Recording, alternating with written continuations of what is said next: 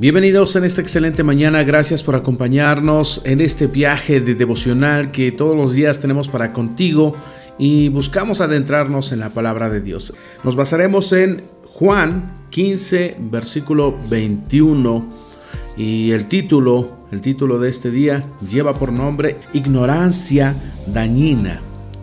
Ok, y vámonos de lleno a lo que dicen las escrituras. Quisiera leerles en la nueva versión internacional lo que dice el versículo 21 de Juan 15. Dice, los tratarán así por causa de mi nombre, porque no conocen al que me envió.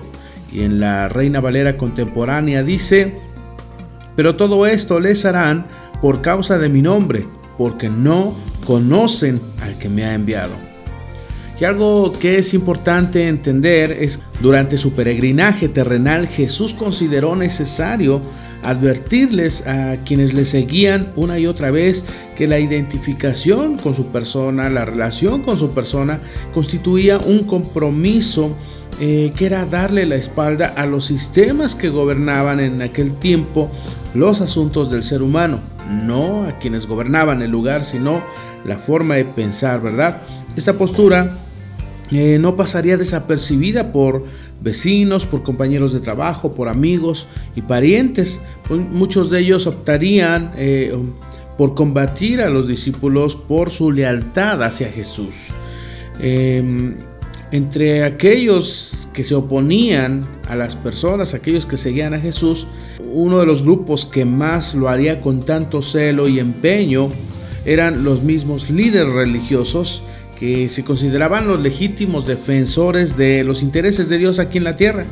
Ellos fueron los que acosaron incesantemente a Jesús a lo largo de sus tres años de ministerio y después de la muerte de Jesús siguieron acosando a los discípulos. Al inicio, esta resistencia se limitó a meros cuestionamientos hacia Jesús, críticas discretas, pero con el pasar del tiempo, su pasión por defender el honor de Dios se convirtió en una campaña de desprestigio.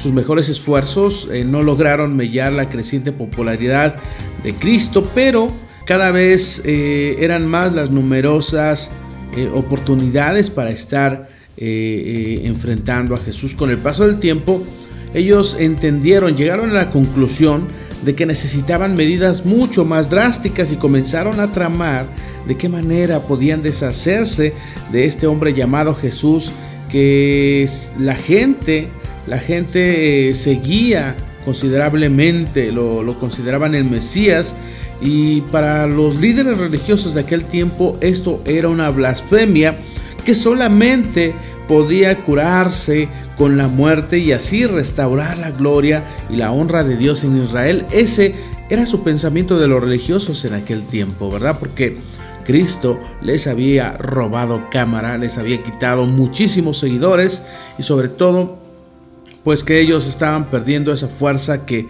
tenían por siglos. Y a los discípulos les esperaba este mismo camino, ¿verdad? Igual al de su maestro, insultos, burlas, persecuciones y aún la muerte. Por eso llama mucho la atención que Jesús siempre advirtiera que eh, con ellos todavía iba a ser mucho más severa esta persecución eh, como producto, ¿verdad? De, este, de que ellos eh, no conocieran de corazón a Dios.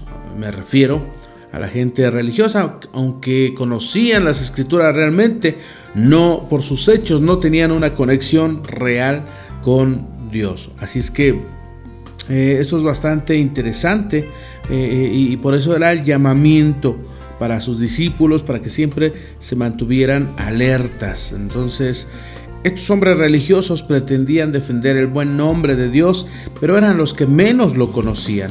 Y es una ironía que ellos mismos consideraban que precisamente su profundo conocimiento de Dios avalaba todo su comportamiento, pero sin embargo, las escrituras en todo tiempo contradicen abiertamente este tipo de actitudes de humillación, de desprecio, de descalificación, de juicio y atropello.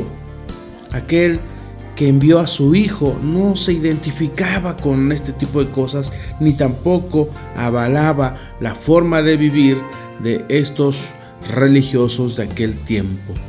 Hoy en día podemos estar actuando y viviendo de la misma forma cuando no somos capaces, ¿verdad?, de profundizar aún en el conocimiento que tenemos y lo que hacemos a veces es que dañamos a la gente que nos rodea. Si tenemos un ministerio, tenemos una gran responsabilidad, muchas veces podemos ser eh, autoritarios, muchas veces podemos llevarnos a los hermanos entre los pies por no estar o, o por supuestamente estar haciendo las cosas de Dios, pero no estar actuando como Dios nos enseña. Jesús es aquel hombre perseguido, es la persona que mejor revela el corazón de Dios.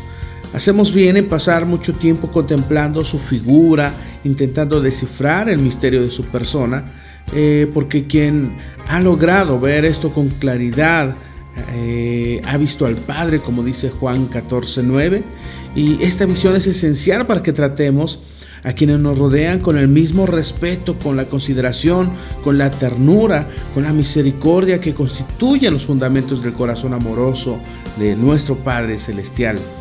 Un momento para considerar sus atributos quizás sea lo único necesario para no dejar a, muchas personas tendidas en nuestro camino porque los hemos dañado por nuestra forma de actuar tan religiosa y algo que debemos de cuidar es no dejarnos arrastrar por nuestra pasión. Permitamos que siempre Dios examine las motivaciones de nuestro corazón para que en nuestro actuar nosotros edifiquemos a aquellos con los que compartimos la vida, no que los estemos dañando en base a nuestra ignorancia, aunque aparentemos que conocemos demasiado importante que entendamos esa, que, que la sabiduría no es por pasar mucho tiempo contemplando un libro como lo es la Biblia, sino realmente la entendemos y la estamos llevando a la práctica. Para despedirme quiero dejarte con esta escritura que se encuentra en Santiago 3, versículos 17 y 18 en la nueva traducción viviente. Dice, la sabiduría que proviene del cielo es, ante todo, pura y también ama la paz Siempre es amable y dispuesta a ceder ante los demás. Está llena de compasión y del fruto de buenas acciones. No muestra favoritismo y siempre es sincera.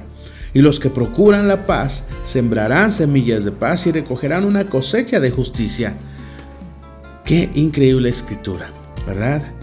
A veces, con el paso del tiempo, cuando llevamos muchísimos años ya en el camino de Dios, podemos, podemos creer que conocemos todo, pero podemos ser tan ignorantes de la palabra de Dios. Y nuestra tendencia es a convertirnos en hombres y mujeres que nos volvemos religiosos, que cualquier falla que vemos en nuestros hermanos la condenamos pero no somos esos hombres y esas mujeres que nos acerquemos con mucha compasión, con mucho amor y les amemos y les edifiquemos y los levantemos para que sigan eh, una mejor conexión con el Padre. Es importante que podamos entender esa escritura que leemos al final. Como dice, la sabiduría que proviene del cielo es ante todo pura y también ama la paz. ¿Cuánto buscamos la paz en nuestras congregaciones?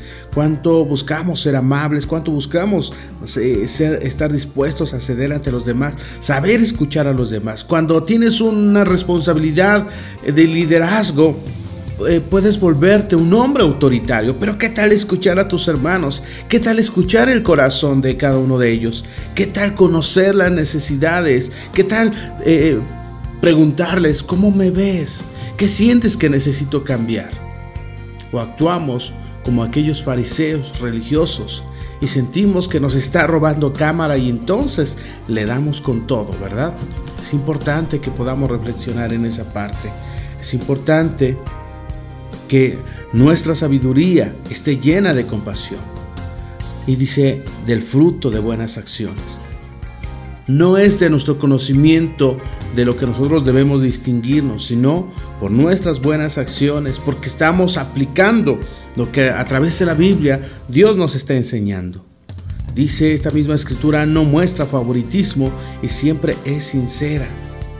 Y los que procuran la paz sembrarán semillas de paz y recogerán una cosecha de justicia. ¿Qué es lo que construimos en nuestros grupos, en nuestras iglesias? Paz, amor, justicia ¿O solamente buscamos decir aquí mis chicharrones truenan y te callas? Espero que reflexionemos en todo esto que hemos visto en, en, esta excelente mañana y nos vemos en el siguiente devocional. Muchas, pero muchas gracias.